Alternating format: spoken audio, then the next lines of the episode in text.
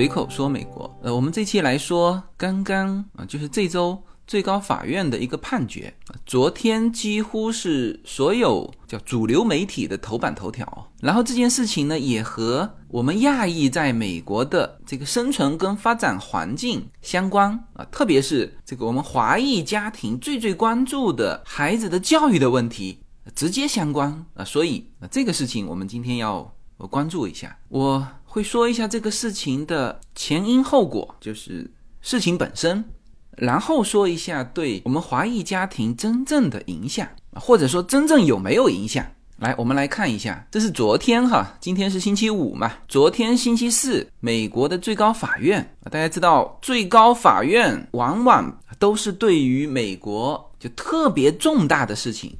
才会到最高法院这个级别去呃判决的啊。每一个最高法院的判决都会引发美国民众的激烈讨论，因为它会直接的影响美国这个社会的方向。比如上一次最高法院做的那个判决，就是把是否堕胎的权利下放到各个州。呃，嗯，很多媒体就喜欢把它解读成最高法院反对反堕胎。等等，呃，实际上最高法院就是这个案子，根据最高法院的这个权限，这种的案子不属于我们最高法院受理。就你不要由我来决定说，我们应该是反对堕胎，还是叫做反对反堕胎，就这个的权利全部下放到州一级的这个法院，你们自己去定，我不立法。也不审判。上一个最高法院的判例是关于这个反堕胎的，那当然也是引发轩然大波。现在正在执政的民主党对这件事情进行了，或者说支持这个民众啊，对最高法院进行了。强烈的批评，那因为现在最高法院的这个保守派和自由派的比例是保守派多的，哎，好，那么很显然这个是属于叫政治事件，那政治事件呢就会带来政治影响啊。那么民主党正好那个时候是在进行中期选举，那之前因为拜登这个执政一年多以来这个不太好的这种经济啊，让大家都觉得说在中期选举的时候，民主党会在参议院和众议院啊会一面倒的。失败，但是在中期选举之前正好报了这个事情，那最后的结果就是，民主党这边对于这件事情的政治化的扩大，当然效果是非常好的，几乎民主党是保住了自己的参议院的位置，就是参议院它还是多数党，呃，当然众议院它就失去了多数党的位置，但是应该说中期选举当时。确实，最高法院做的这个关于反堕胎的这个判决啊，它也是一个判决哈，就是说这个不归我管，它也算是一个判决。那很显然，这个判决影响到了中期选举。好，这是上一次啊最高法院做的这个判决，然后我们就看到这一次，这次是一件什么事情呢？这个事情的由头其实要从。当然不完全是说华裔家庭哈，可以说是亚裔家庭啊，但是实际上是华裔为主。那我们再说具体一点，华裔家庭状告了两个大学，一个是哈佛大学，一个是北卡罗来纳大学，说什么呢？说他们在招生当中存在种族歧视啊。那当然，这个先是在地方法院告嘛，告着告着告着告着，不断上诉。就到了最高法院。那么昨天最高法院等于是判啊，就是判哈佛大学跟北卡罗来纳大学败诉。当然，他的说法是叫重申了第十四修正案的明确含义，禁止这两所大学在招生中存在种族歧视。这个种族歧视呢，我看了主流媒体哈，他们也是用这个词，但这个词并不准确。啊，这里面其实不是存在歧视的意思哈，它准确的词应该是叫做禁止在大学招生中使用种族因素的做法，就是考虑种族因素。这个比例是六比三，就最高法官九个，六个支持判哈佛大学和北卡罗来纳大学败诉。呃这个事情如果是生活在美国的呃家庭或者是。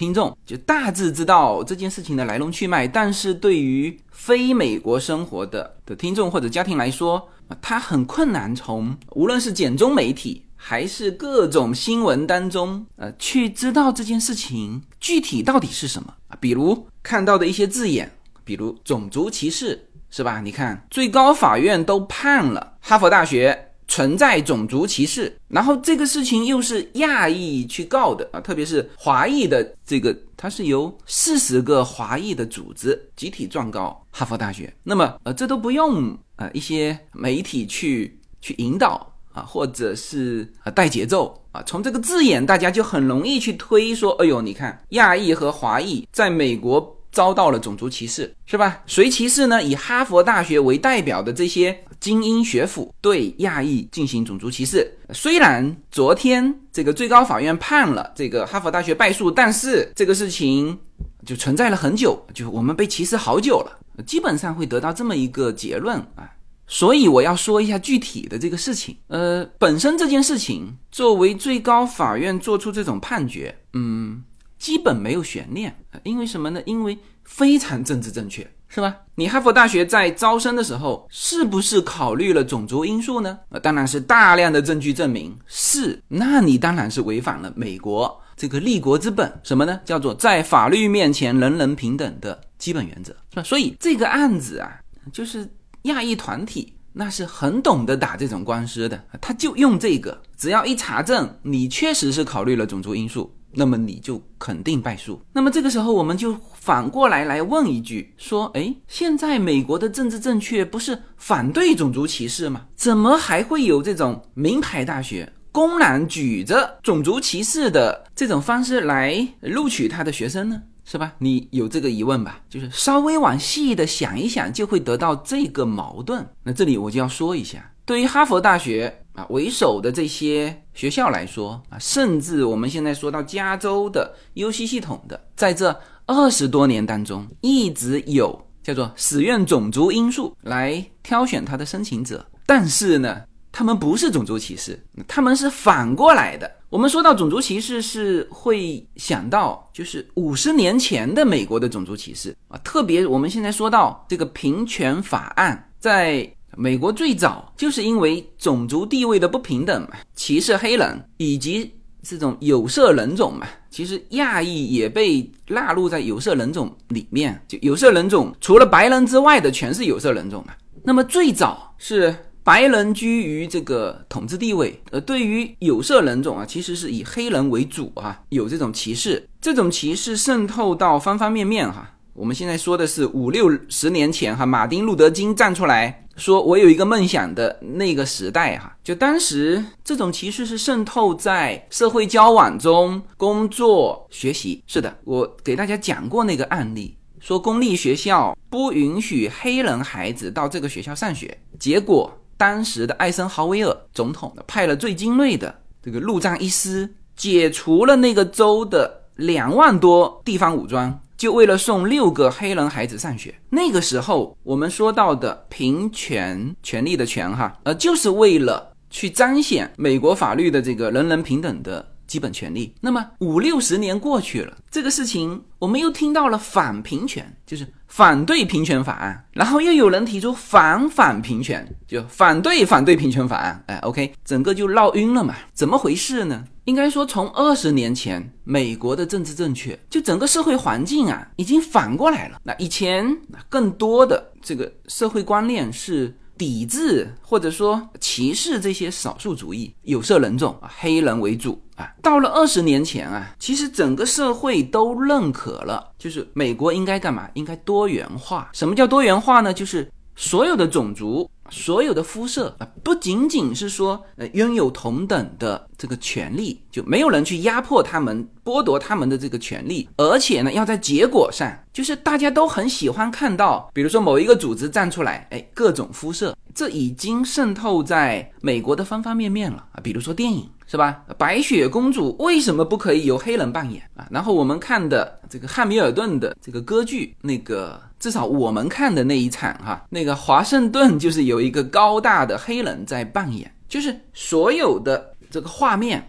大家都喜欢看到各种肤色的人种。那么在大学里面啊也是如此啊，不仅要有白人，还要有西班牙裔、黑人、亚裔、印第安裔、原住民。所以你去看这个很多公司、学校等等等等，就是出现人的画面的时候，你稍微一观察，发现，哎，这个非常政治正确，就是各个族裔都有。你现在连选总统啊，你都要配一个这种有色人种的副总统，你才能选上总统啊。那当然，这个有色人种选上总统也不是什么新鲜事了，是吧？奥巴马是是二零零九年到二零一七年就已经担任了两任的美国总统了啊。所以从现在往前数。二十年，就是美国的政治正确已经切换到他希望有一个多元化的面孔。好，那就落到这个大学。这几十年来呀，美国的大学都有一个政治正确在推动，他们希望自己大学内的就各种主意都有啊，不要形成那种单一的族裔。呃，但是受这个历史的原因，就是大学里面几种族裔的人是比较少的，一个是黑人，一个是西班牙裔，一个是就是原住民。就印第安裔，所以从二十多年来呢，啊，各个大学，无论是名牌大学还是地方的，像加州大学的 U C 系统的，都慢慢的引入一个概念，叫做实现校园的多元化。美国的招生啊，跟中国略有不同，就是他当然也看成绩哈，成绩是硬性条件，但是他已经扩大到，比如说非常关注体育。非常关注才艺啊，甚至就是关注你这个人的特质啊，有社会责任感啊，有同情心啊，等等这些。也就是说，他的招生实际上就是你靠硬性的这个指标啊，你其实很难把握他的招生的。这个标准，所以我们现在说这个名牌大学的招生啊，是个玄学，你远远搞不懂他想要什么样的啊。但是这二十年来有一点是非常清楚的，就是越是名牌大学，越是好的学校，都越想实现校园的多元化。这个多元化除了族裔之外呢，近几年又引入了一个叫做性别，就是美国的现在说少数群体啊，黑人、呃拉丁裔、这个印第安裔。之外，还有一个就是以前叫 LGBT，L 是女同性恋，G 是男同性恋，B 是双性恋，T 是跨性别者。现在又加了一个 Q，叫做不确定性别的人，就是他不确定中性。这个也是美国社会认为的叫做少数群体。我记得去年我们的朋友啊谈到他小孩的一个同学考入了耶鲁，就是他的成绩是公开的嘛。大家都觉得非常意外，后来知道啊，这个是原先是个男生嘛，后来就变成了一个女生啊，那这个就是 LGBTQ 里面的 T 啊，那他就被耶鲁录取了。这个嗯比较复杂哈，就是大家只要知道一点，就是这二十年来，大学啊，几乎所有的大学都希望实现叫做多元化。啊，那种族的多元化是实施好多年了，那这几年又加入了呃少数群体的多元化。总之要实现这个多元化，那么实现这个多元化，作为大学来说，那它最直接的当然就是挑人嘛啊，所以我们就有很多的段子说，你如果是单亲家庭，又是个黑人，当然现在已经是从就从这个黑人转扩展到拉丁裔、这个印第安裔啊，都都可以，就是这种类型的。基本上和不是这种类型的啊，就是我们认为的叫多数群体的话呢，它的录取的标准会差很多。呃，就这种情况，其实在高中就有。我们原来开玩笑说，其实不是开玩笑哈，是真的哈，就是想进这所高中，然后呢，因为他哥哥在这所高中读嘛，知道这所高中最引以为豪的就是他们的乐队，然后乐队里面正好缺一个，好像是吹口风琴还是呃风笛。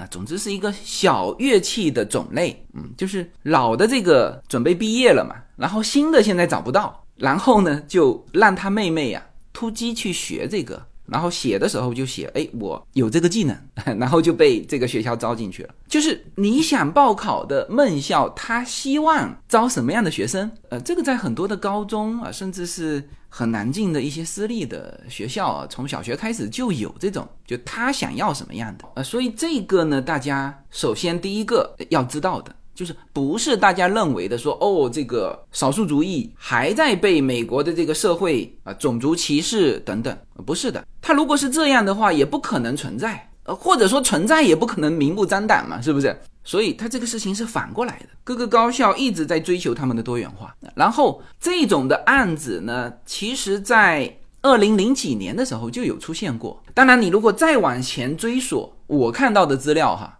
应该是半个世纪以来，对于学校可不可以以这个种族来在大学招生当中用这个因素？当然，这个话就是有些人你可以认为用这个种族的因素不让我进来，但是更多的应该说是近半个世纪以来，美国的这些精英学校是用这种方法来让这些人进来。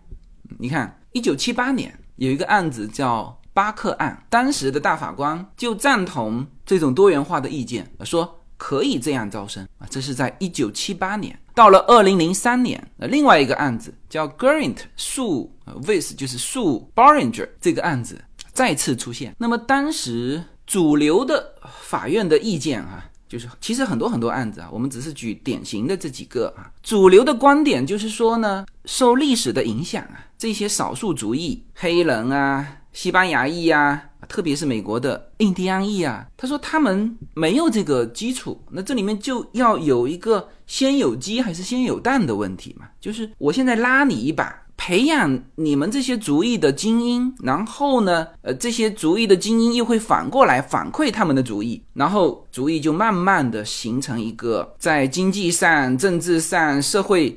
面貌上实现真正的这个从结果上的平等权利，就否则你平等权利说再多，我在名牌大学就是见不到印第安裔的人，那你说再多也没有用。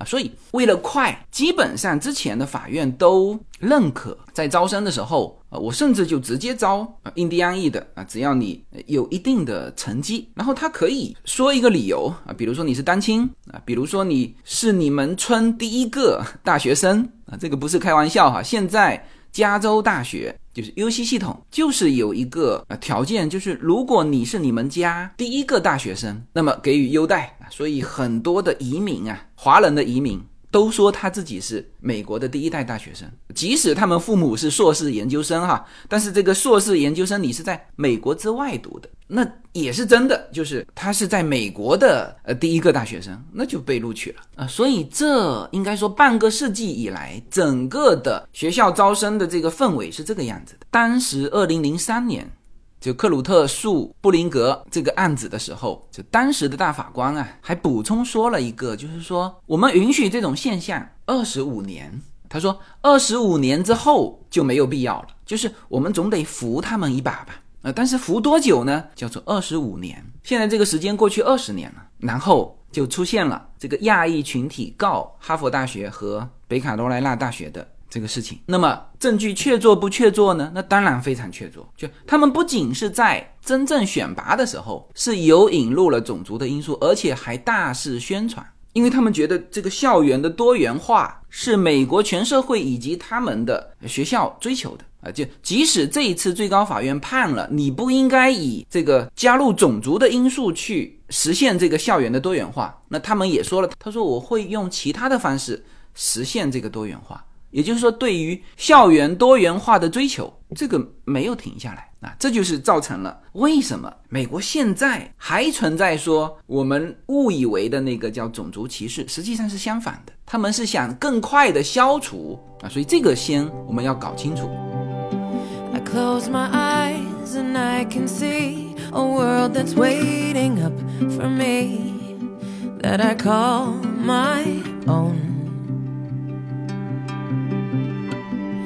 Through the dark, through the door, through where no one's been before, but it feels like. 好，那么第二个问题又冒出来，就是校园实现多元化。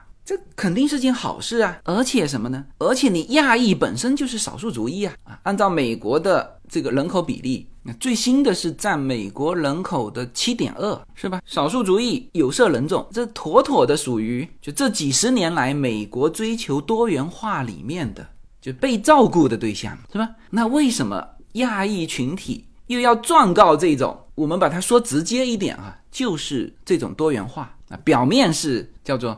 在招生中使用种族因素，那么我们就要看一些具体的数字了。我这里正好有一张表哈，这个数字肯定是准确的，因为这是主流媒体哈《华尔街日报》的对于加州公立教育系统的一个统计，就两组数字哈，一组是加州的公立高中的毕业生这里面的种族比例，它分为六种，第一种就是我们称之的。叫西裔，叫西班牙裔，就说西班牙语的人群。呃，这里面实际上是有白人的哈，但是他是说西班牙语，所以说他的就在美国说西班牙语的白人，他填人种的时候要填西语裔，这个先填，然后才是呃你是白人还是亚裔还是什么什么，就是你说英文的话，那么我们先看一下这几种，在加州呢，西班牙裔人是很多的，占到所有的加州公立高中毕业生的百分之五十三，白人占多少呢？占百分之二十五。亚裔，加州亚裔是蛮多的哈。那亚裔这里面就包含了中国人、印度人、呃菲律宾、越南、韩国、日本啊、巴基斯坦等等，就是整个亚洲的，还包括了什么呢？还包括了太平洋岛国的一些国家的人。我们现在说的是加州的公立高中的毕业生哈，亚裔占到百分之十三。呃，这个和亚裔。人口在加州的比例几乎完全吻合哈，所以公立学校基本上是这个高中毕业生的这个人口比例和加州的整体人口比例是几乎一致的。黑人的比例呢，大概是百分之五，嗯，这个相对比实际上的黑人比例会减少，它会低一些。然后就是双重或者是三重。混血的这个族裔，这个应该只有三差不多。呃，印第安裔就更少了，但是还是有这个高中毕业生的，大概占百分之一吧，零点几。大概我们列出这六种种族是这么一个比例。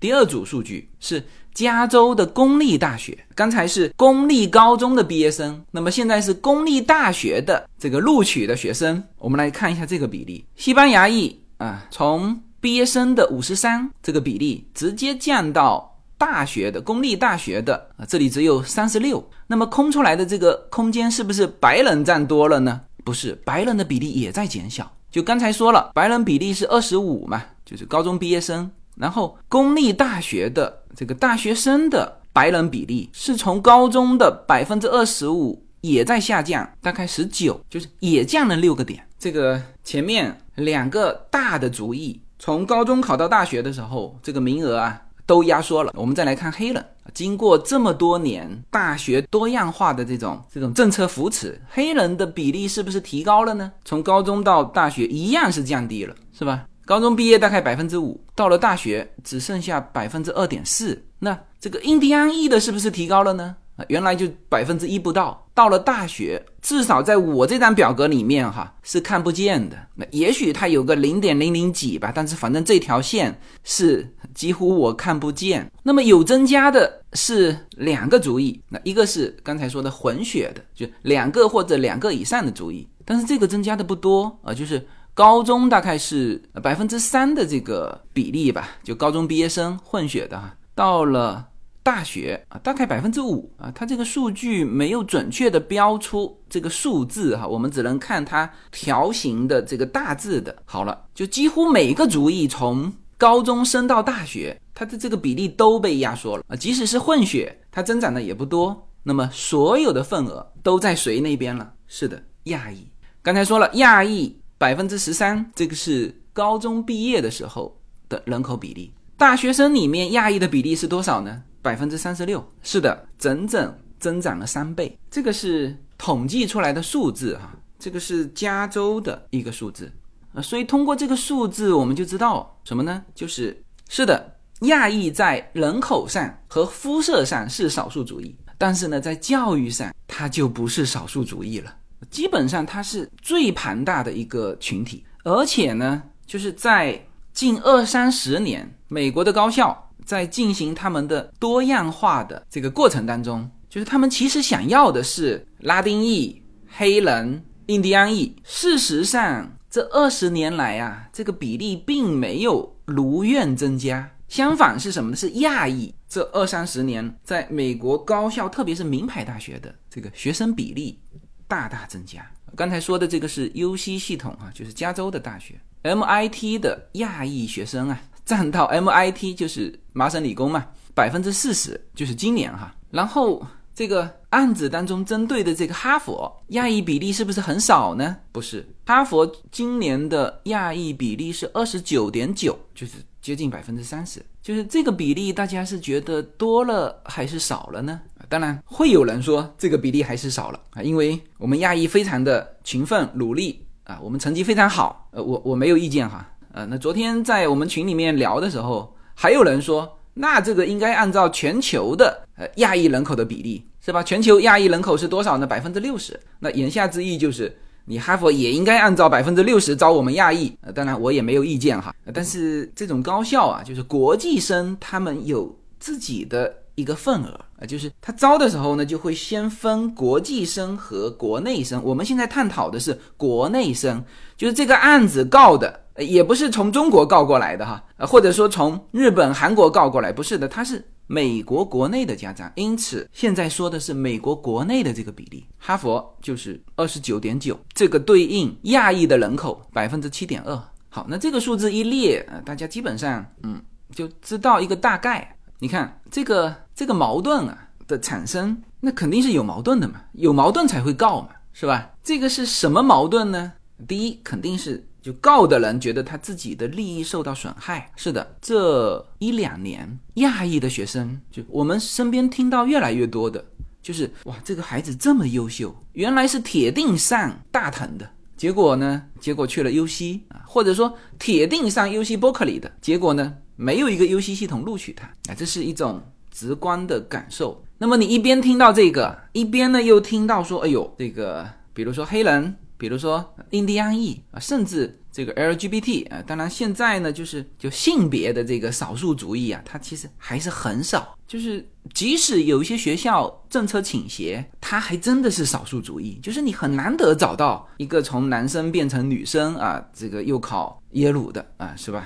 而且这个是现在的风头非常劲的一个政治正确，那当然也就没有人去。它其实主要还是份额少，但是确实是看到黑人的孩子、呃印第安裔的孩子，就是很低的分数就能够进到那个大学，因此矛盾就产生了。亚裔群体这个再直接一点，就是华人、印度人和韩国人啊，这个都是就是虎妈鸡娃鸡的最凶的三个主义就。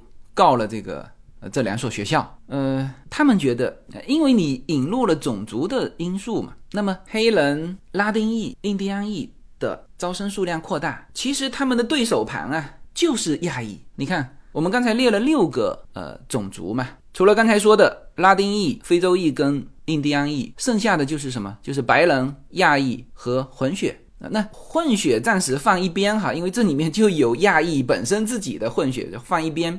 然后有没有侵占白人的这个名额呢？嗯，肯定也有啊。但是白人已经从就是他人口的百分之二十五压到十九，是吧？他的十九和你亚裔的，呃，我现在手上只有加州的数据哈，所以所以我只能拿加州做一个代表。那当然，全美的数据可能会略有差别，但是我只是讲这个结构哈。就是在整个大学录取的，比如说设定的名额里面，其实白人是少的，是白人只有十九，亚裔是三十六，所以亚裔就觉得说，也不是觉得哈，就是特别是就名额特别少的那种学校都特别具体啊，所以这也说明了为什么这种诉讼啊，这种矛盾会出现在名牌大学，名牌大学谁都想去嘛，是吧？而且名额很少，所有人都盯着眼睛看。比如说哈佛，哈佛它的招生分配到某一所高中的时候，它就是一个名额或者两个名额这里面就会出现什么？比如说他两个名额，他已经招了一个亚裔，那么这个时候呢，第二个名额再给到亚裔的时候，这个校方的招生官他就会考虑很多因素，是吧？而这个时候他把这个名额如果给到了拉丁裔。然后呢，这两个学生成绩表现等等等等，就家长之间都是知道的啊。这里面就会有那个另外一个名额，觉得肯定是自己小孩的亚裔的家庭，发现哎，这个名额怎么被一个拉丁裔的成绩不如自己小孩的呃的学生给录取了？然后现在其实就是我们说事实哈，事实上已经不是单纯的成绩了。亚裔的孩子啊，真的是很努力，学习成绩这不用说了哈。各各种满分，你比如说拼体育，亚裔的孩子体育也非常强，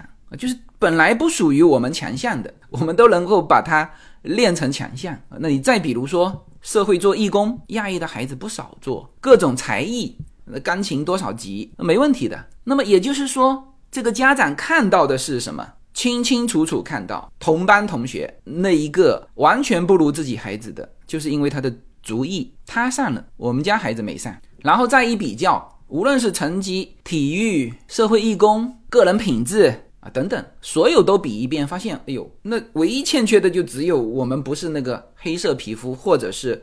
拉丁裔的这种人种，因此一个学生、两个学生、三个学生不断的这个亚裔的家庭在讨论，然后就形成了这股力量，形成了这个矛盾，就是本来属于少数族裔的亚裔家庭，状告了这些学校多年以来因为希望实现多样化而呃直接在录取上引入了种族这个因素，这就是整个矛盾的由来。呃，这里面呃，作为我来说，第一呢，我是非常清楚这种矛盾啊，因为我们也很关心我们的子女教育嘛。然后华人家庭，你知道聚会呀，讨论的永远是孩子。然后你稍微对呃自己有要求的呃一些家庭，对于孩子的期待啊，全部指向名牌大学。然后这里面谁上啦，谁没上啊？为什么呀？就是每一个故事都会呃传播在这个华人家庭的每一次聚会当中，然后这几年呢，再加上什么叫外来军团从中国大陆过来，又增加了。我们用一句叫术语叫做“内卷外溢”。我们现在其实很怕遇到就是直接从中国大陆过来的。孩子哈，呃，就不仅是在学习上，出去参加比赛，Yuna 是呃常常参加两个比赛嘛，一个是 debate 啊，就是辩论，一个是呃高尔夫球，呃，基本上都是在亚裔当中去拼。然后呢，一旦有一个从中国大陆直接过来的，上一次比赛，因为 Yuna 参加高尔夫球比赛赛前，所有人的成绩啊，都会就你点他的名字，他成绩就会之前的历史成绩就会出出来。然后优男的时候还说：“哎呦，你看这个人好奇怪呀，就他全场年龄最小，才十二岁。然后这个看他的历史成绩啊，在美国的历史成绩是完全没有成绩。然后我那个时候就提醒优男，我说你小心，哈，他有可能是从中国大陆直接过来的。结果就是是他没有成绩啊，第一场成绩就是前几名。然后之前疫情期间的那个叠背比赛，因为可以 online 嘛，所以好多中国大陆的孩子。”直接用英文辩论哈，在中国大陆 online 就是网络参加比赛辩论，那成绩都是非常好的，是吧？所以这几年这个华人家庭啊，不断的在叫苦，属于那种越拼越卷，越卷越拼。我们看到的不仅是适合亚洲的孩子的这些项目哈。比如说 debate 呀、高尔夫啊、击剑啊啊这些，其实是呃适合亚裔的孩子的，就连不适合亚裔孩子的，都现在的成绩啊，就亚裔孩子的成绩都提高的非常快。但是问题是家家户户都是这样啊，我们这里一条街每一个孩子都身怀绝技，是吧？这就是第二个为什么？为什么有这个矛盾？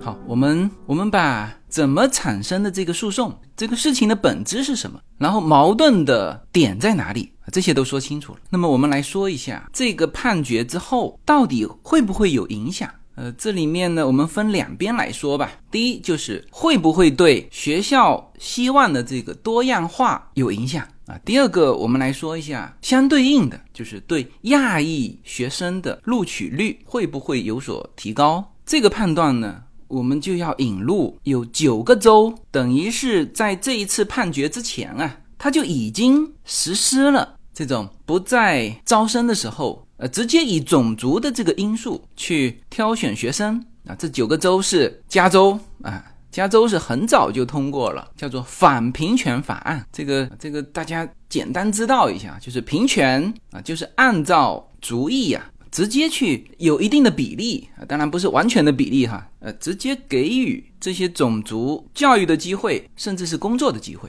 啊，这个是平权。就是我们都拥有平等的权益。那根据人口有一定的比例。那么在此之前啊，加州你知道远远是走在这个最前沿的嘛？也就是说，二十多年前，它实际上就有过一阵子按照这个人口比例挑。我们说教育的这一块哈，但是呢，它也是第一个意识到这里面存在不公平。那于是以加州为首的这几个州啊。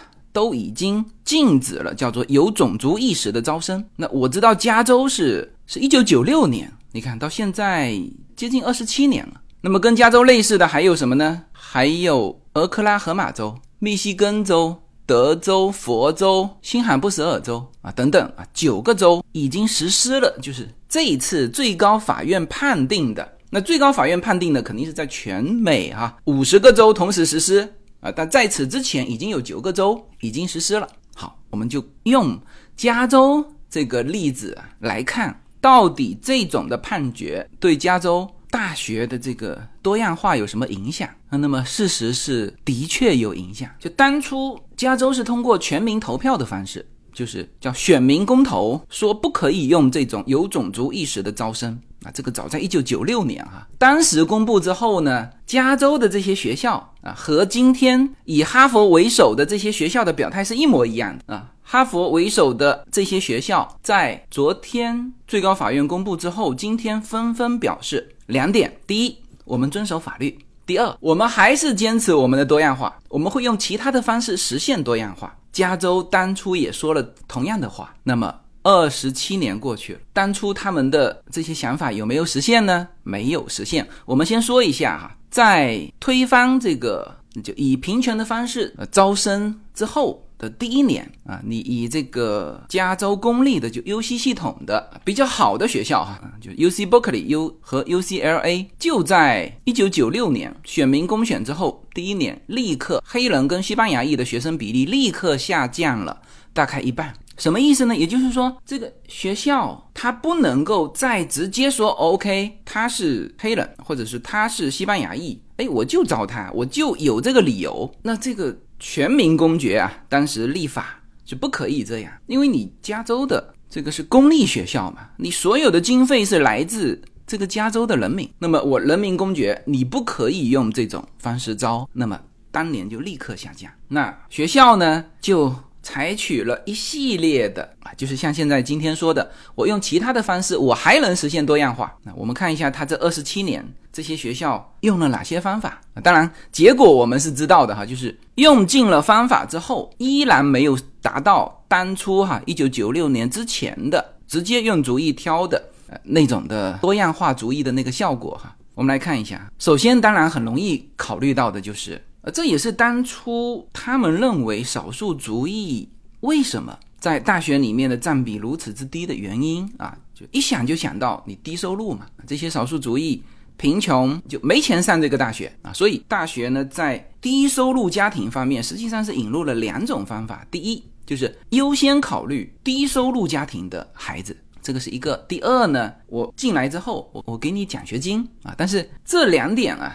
实施起来都有问题啊！我们先说低收入家庭优先选择啊，那这里面是有这么一个逻辑哈，就是确实挺多黑人家庭啊，他是低收入啊，但是呢，就是白人家庭也有低收入啊，华裔家庭也有低收入啊，是吧？啊，当然这个我们知道某些族裔他报税低嘛，他这个低收入是直接看报税的。你看哈，这里有一个数据叫做低收入的白人家庭的数量的这个。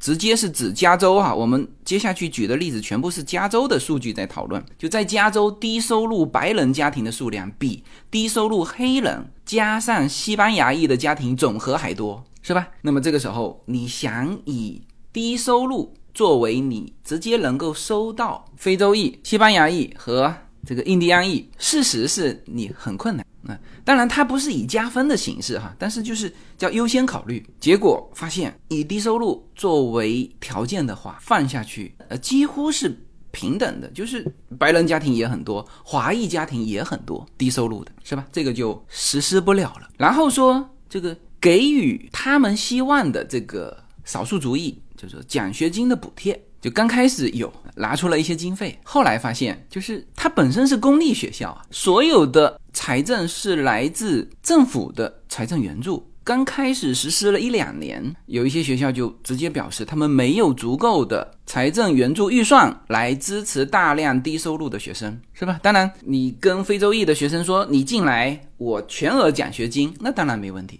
但是我只能出三分之一，三分之二还要你出，那这些学生就直接不读了。那因此，从这个收入角度考虑的这两点啊，也是呃最多人想象到的结果呢。这两个在实际的应用过程当中都实施不了。后来这些这个加州的公立大学，又列出了很多，就他感觉能够政策倾斜到。非洲裔或者是西班牙裔的呃这个学生身上的一些政策，比如说什么呢？单亲家庭啊，确实呃相当多的非洲裔、西班牙裔啊，甚至是呃印第安裔家庭是单亲家庭，但是这个结果和那个低收入是一样的，就是是他们比较多，但是呢，并不是只有他们是单亲家庭，白人也很多单亲家庭啊，华人也很多啊，我们不说华人嘛？说亚裔啊，也很多单亲家庭啊。而且一旦你把这个东西作为优先考虑，作为一个非常明确显性的一个政策的时候，那么人家要把自己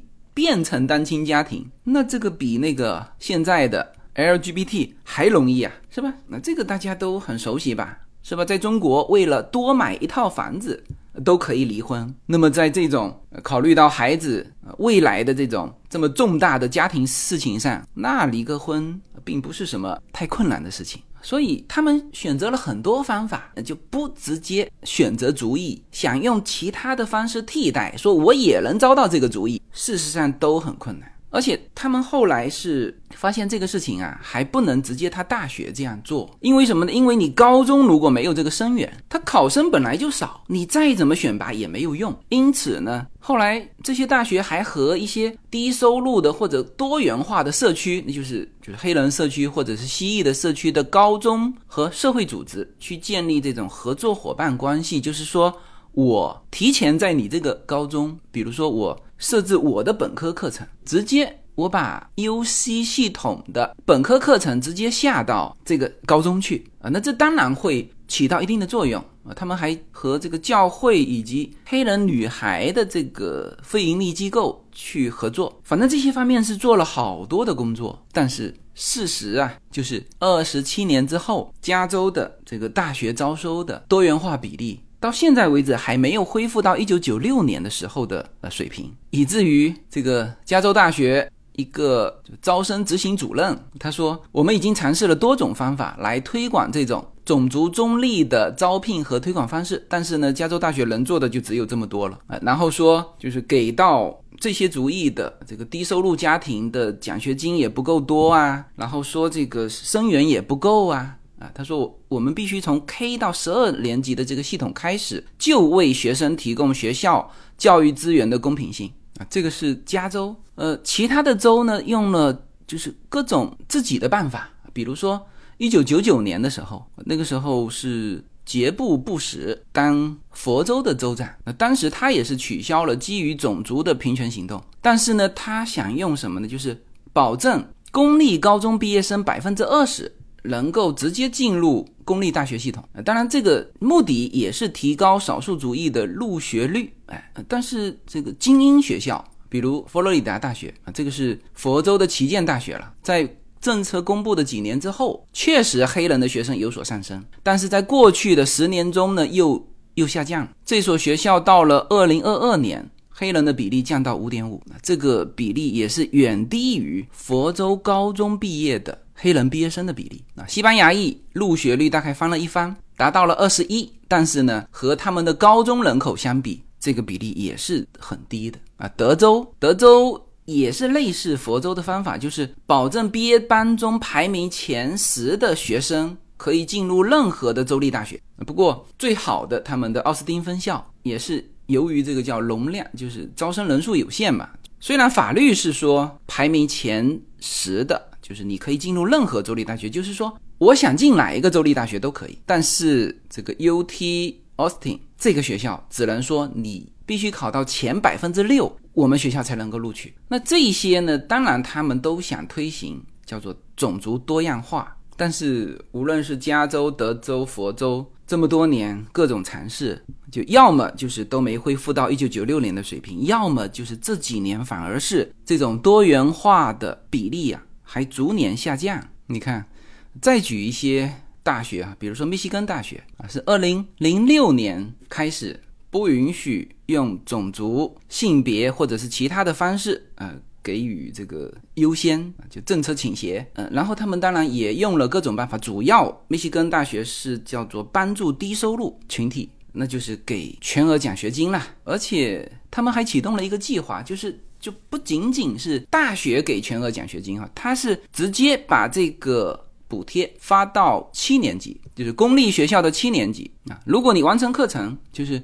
对于一些低收入地区的。低收入家庭的学生重点给予资金补贴啊，然后这些人如果达到就是完成课程，并且被密西根大学录用的话，那全额奖学金啊，那当然还有各种补贴啦，就是即使不在这个范围啊，包括家庭收入低于六万五，其实，在密西根这边，家庭收入低于六万五不是低收入哈，就是中产以下。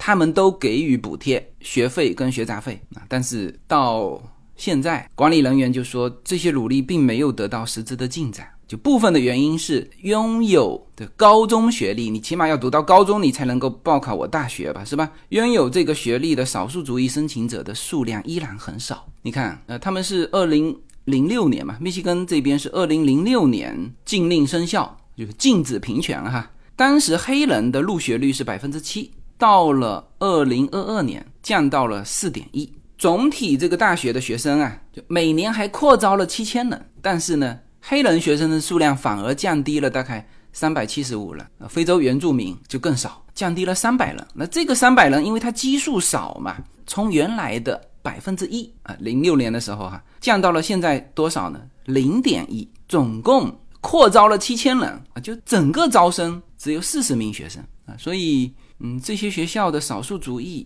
啊，我看了蛮多采访哈，呃，因为这次事情也讨论的很激烈嘛，有一些这种高校的，我看到的也是印第安裔啊，印第安裔的，就是那个大学生他说，哦，他说我们族裔的人在这个学校的真的很少，偌大一个大学，他说总共我就遇到两个，那么这个学校的管理人员就说，呃，因为这次。最高法院也向各个学校摸底嘛，那么这些学校也向最高法院提交文件说啊，如果这些少数族裔的学生数量少的话呢，会让一些人感到孤立，而且这种感觉会因为自己是班上唯一的代表，甚至是整个连段唯一的代表，他们会感到一种负担。他说这会反过来阻止他们族裔的其他人进入这种高校啊，从而进一步导致叫做代表性。不足啊，那么这个就是这些州率先实行了这个就不按族裔挑人之后的真实情况。那我们翻回头说，就是这次最高院的这个判令会不会对学校实现多元化有影响呢？肯定有影响。嗯，当然，相对应的亚裔群体啊，确实是一个利好。当然，这个不仅仅是亚裔群体的利好啦，白人其实。也是利好，因为他们不属于那个照顾的呃这个群体嘛。但是我们说会不会有助于解决这个亚裔内卷的这个问题？嗯，我从这个高校比例的数字来看啊，我觉得够呛。当然会有一些帮助啊，但是你从比例可以看到，它原先这些少数族裔就是代表性不足。什么叫代表性不足？就是他们多，也就是多几个人，而亚裔需要的。可不是呃这些少数族裔多增加的这么呃百分之一百分之二哈，它现在整个的基础盘是三十六啊，是吧？你就算把那个比如说黑人，他已经跌到，比如说用加州系统来说，他已经跌到二点几了，是吧？你再从他这个系统里面抠出零点五好不好？抠出一好不好？那么对于三十六，你给他加一有多大帮助呢？那印第安裔这别说了，它零点几哈，零点一。西班牙裔这边呢，呃，确实有个三十六的这个份额啊，但是人家西班牙的人口是五十三，亚裔的人口是十三嘛，啊，所以从这些数字，我是感觉，其实亚裔它首先是跟亚裔自己竞争。呃，从另外一方面来看，哈，其实也恰恰证明了亚裔在美国社会的一个崛起。你看，哈，啊，通过这二三十年的发展，其实你从高校的教育，你是可以看到这个族裔的整体综合力量。呃，我之前开玩笑跟一个找我来喝咖啡的一个听友说，我说如果在北京啊，就一句话问出对方的这个家庭实力，那问什么？问你家住在哪里啊？是二环还是三环还是五环，是吧？呃，那么在加州呢？呃，我说这个问题就变成了你小孩在哪里读书啊？是公立校，是私立校，是哪个私立校？哎，真的是家庭综合实力的一个一个表现。这是就是浮在面上的这个冰山一角，下面需要支撑的是庞大的一座冰山啊，你才能够实现亚裔在整个 U C 系统三十六的一个比重。这首先需要经济能力，那所以亚裔在加州的收入都是非常高，就是不管是日裔、韩裔、印度裔、华裔。都有相当的经济实力，你想一想看，U C 系统是这个加州好学校啊，U C Berkeley、U C L A 就美国的公立大学排名前十的 U C 系统占了六位还是七位？那当然，他都是挑优秀的人，是吧？既要成绩好，又要体育好，又要有才艺，又要有社会担当啊，那么能够支撑小孩拥有这么多技能的。其实不仅仅是家庭的经济能力，还有就是父母的观念啊，你愿意不愿意支撑孩子去学这么多东西？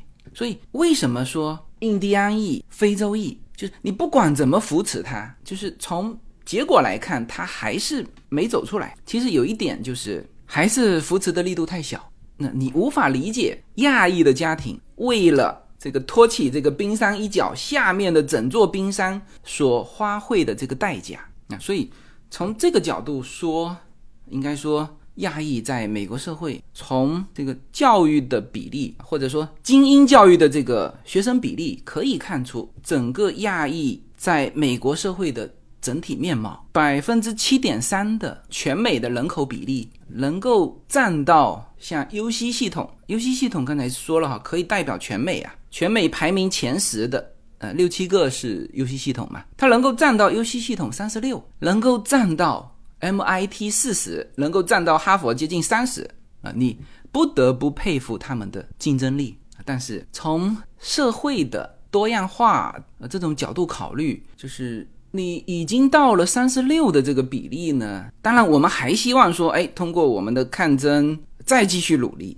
是不是再能扩大一些？呃，我觉得这基本上已经是顶天了。你毕竟只有七点三的人口，而这个多出来的这个百分比，呃，会对亚裔的这种竞争会降低他的压力吗？可能也不会啊。再加上其他族裔，我不清楚啊。其实印度裔移民的也非常多，印度裔也是不断的从印度国内最优秀的人员不断的到美国来。他们跟华裔是一样的，华裔现在是中国大陆不断的更加优秀的人过来，那所以我觉得哈，这个抗争当然是有效果，但是这个效果足以不足以减轻说呃亚裔自己竞争的这种压力呢？可能也是不足以减轻的，好吧？那这基本上就把这一期的话题我们就都讲清楚了。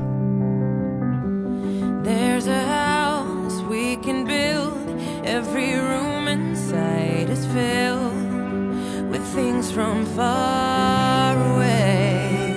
最后说一点吧，现在国内也说卷哈，其实美国的亚裔家庭也说卷。当然，这两种卷，有些人说卷的方式不同，甚至有人说美国的卷啊，这个更卷，就是中国只要硬拼成绩嘛。